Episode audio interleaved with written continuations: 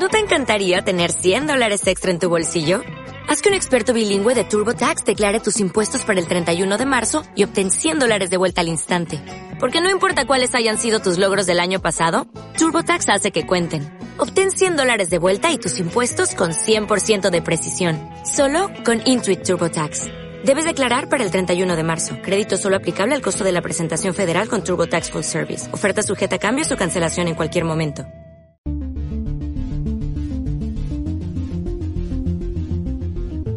Hola y bienvenido, bienvenida a Escuela de la Memoria, el podcast de la gente normal que hace cosas extraordinarias y el que traemos ejercicios y técnicas que puedes aprender mientras realizas otras tareas bastante más mundanas, como conducir al trabajo, levantar pesas en el gimnasio o fregar los platos.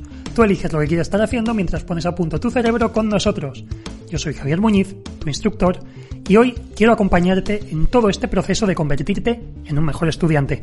Y en la sesión de hoy vamos a hablar sobre cómo recordar a largo plazo la información, cómo memorizarla durante mucho tiempo, qué podemos hacer para fomentar eso. Pero antes, déjame decirte que si quieres aprender a estudiar mejor sin tener que pasar 8 o 10 horas al día encerrado y memorizando todo lo que se cruce por tus ojos, te recomiendo unirte a nuestra newsletter de Memoriones. Ahí enviamos un email cada día con aprendizajes muy entretenidos y adictivos.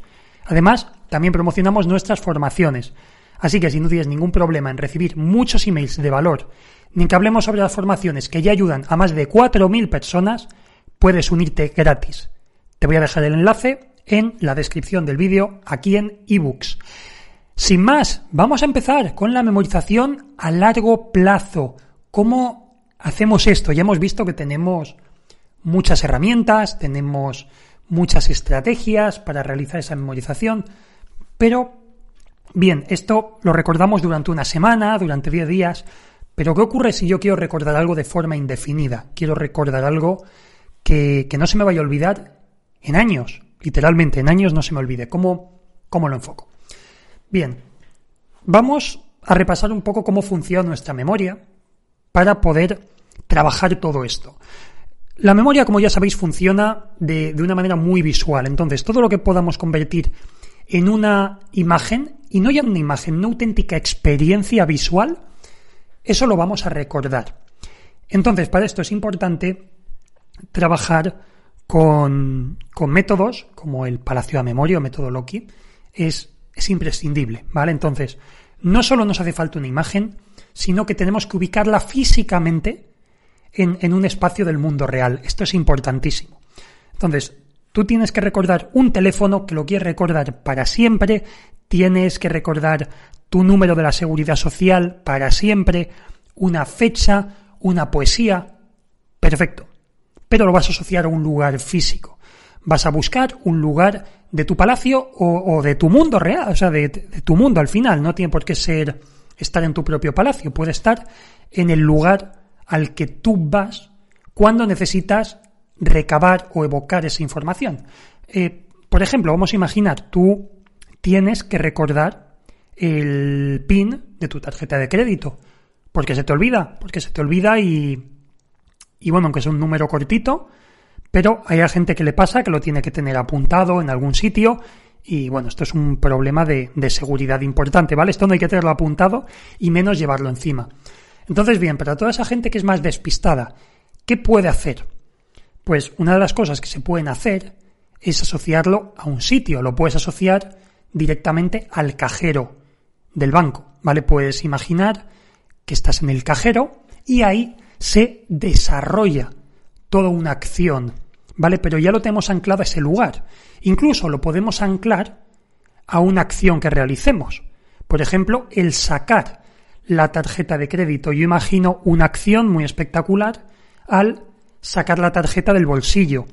Pues no sé, imaginamos que, la sacamos haciendo un gesto, pues como, como estos magos o hechiceros de, de, películas tipo el Doctor Strange, ¿no? Sacamos la carta como si fuese algo mágico, lo enseñamos con, con mucha, con mucha pompa, de una forma muy espectacular, y podemos imaginar pues que la, la tarjeta está en llamas, que la tarjeta empieza a brillar y a partir de ahí, a partir de ese movimiento, de esa escena, aparece la asociación.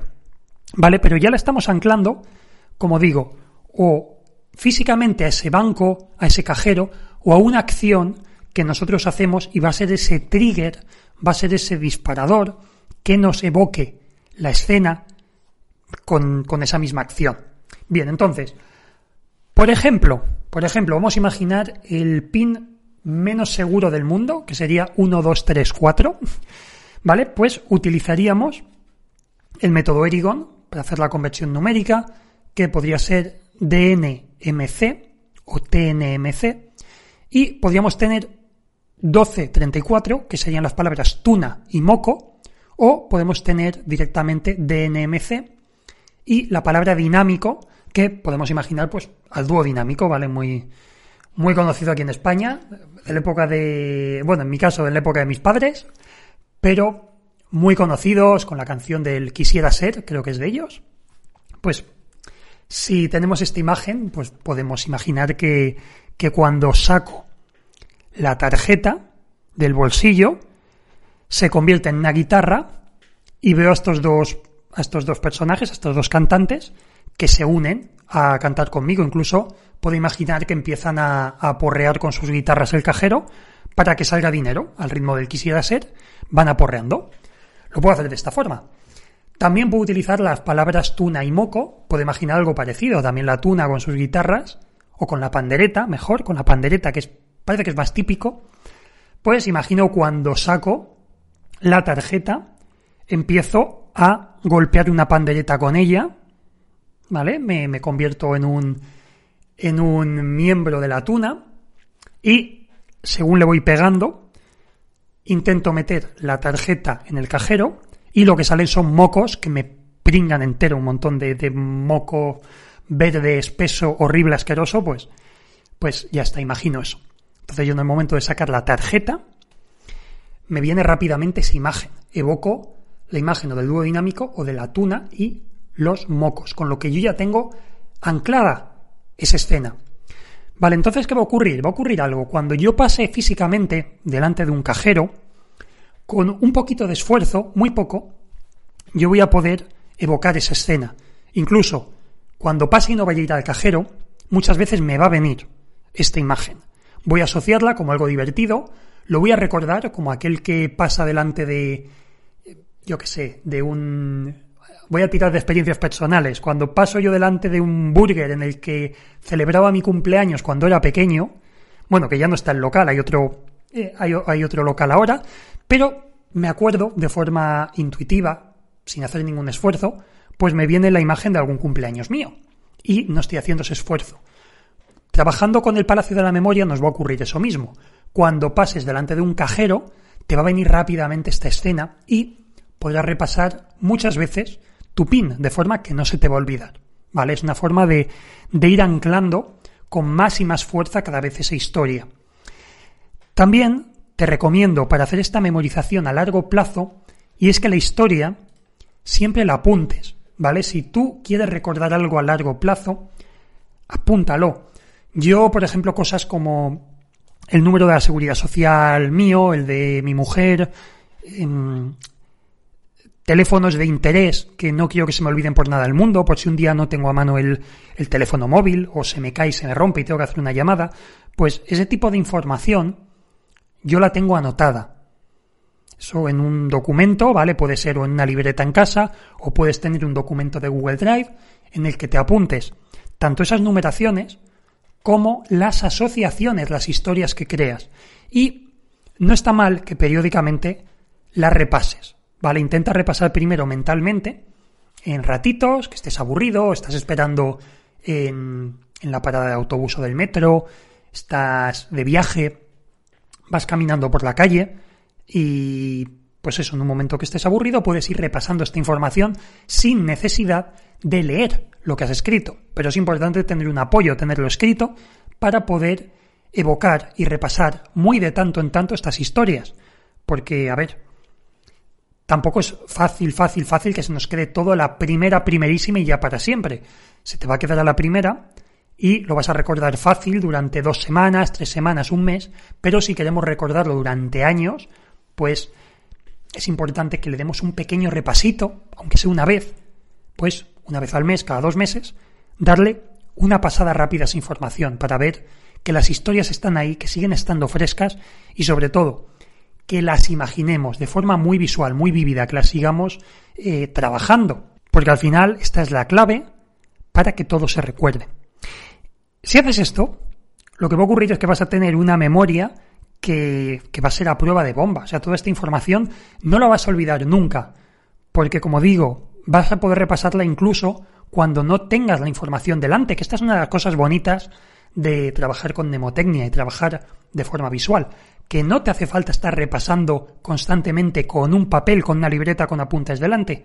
Simplemente evocas la escena y la escena te da la información, sin necesidad de que estés constantemente mirando y mirando y mirando las páginas. Y bien, hasta aquí el programa de hoy. Si este es el primero que escuchas, recuerda que tenemos muchos más con ejercicios y consejos que te ayudarán muchísimo en tus estudios. Además, en nuestra web www.escuelamemoria.com encontrarás contenido gratuito adicional y también cursos online y asesoramiento personalizado para rendir al más alto nivel y alcanzar la experiencia. Yo soy Javier Muñiz, gracias por acompañarme una semana más y antes de irme quería, bueno, pediros disculpas por estas semanas que no ha habido podcast, pero bueno, os quería comentar, he sido papá precisamente estas últimas semanas. Y bueno, pues ha sido todo un pequeño un pequeño descontrol ahora mismo con los horarios, los que tengáis hijos pues ya sabéis lo que es eso. Y bueno, también probablemente tomemos un pequeño descanso o espaciemos un poquito más los programas, un par de semanas, puede que incluso en agosto, aún no lo hemos decidido, pero puede que hagamos un pequeño descanso para recuperar fuerzas y volver con, con toda la energía del mundo en septiembre con una nueva temporada del podcast, con nuevos ejercicios, nuevas técnicas que estoy seguro pues os van a, os van a encantar también.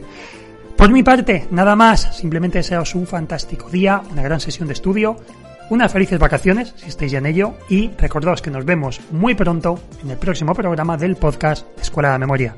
Adiós.